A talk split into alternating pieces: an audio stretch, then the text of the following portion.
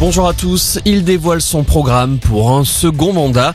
Le candidat Macron devant la presse en ce moment à Aubervilliers. Parmi les sujets abordés, celui de l'écologie. Il propose de déployer massivement les énergies renouvelables avec 50 parcs éoliens en mer d'ici 2050. Objectif atteindre la neutralité carbone. Emmanuel Macron souhaite également investir 30 milliards d'euros pour les secteurs d'avenir comme les mini-lanceurs spatiaux et les biomédicaments. Autre objectif du candidat Macron, atteindre le plein emploi. Yannick Jadot, lui, a dévoilé une partie de ses propositions au journal La Croix. Le candidat écologiste n'exclut pas de réduire la durée des vacances scolaires et de revoir les obligations de service des enseignants. Selon l'eurodéputé, il faut consacrer plus de temps au savoir pratique. Une hausse des salaires et un meilleur pouvoir d'achat. Les revendications de la mobilisation organisées aujourd'hui dans toute la France à l'appel des syndicats. Plus de 150 points de rassemblement selon la CGT.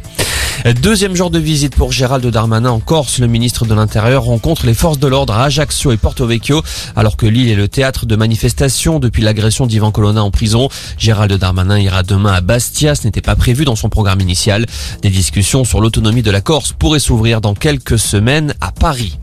En Ukraine, les bombardements se poursuivent après trois semaines de guerre. Au moins 21 morts sont à déplorer dans une frappe russe près de Kharkiv, à l'est du pays. Une école et un centre culturel ont été détruits. 25 personnes ont également été blessées. En foot, Didier Deschamps a dévoilé sa liste pour les prochains matchs amicaux des Bleus. Pas de gros bouleversements, si ce n'est l'arrivée pour la première fois chez les tricolores de Christopher Nkunku et Jonathan Klaus. L'équipe de France jouera contre la Côte d'Ivoire le 25 mars et face à l'Afrique du Sud quatre jours plus tard.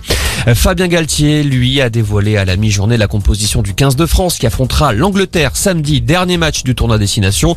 Damien Penaud retrouve l'aile à la place de Yoram Moefana. En cas de victoire, les Bleus feraient le grand chelem. Voilà pour l'info, passez une excellente après-midi.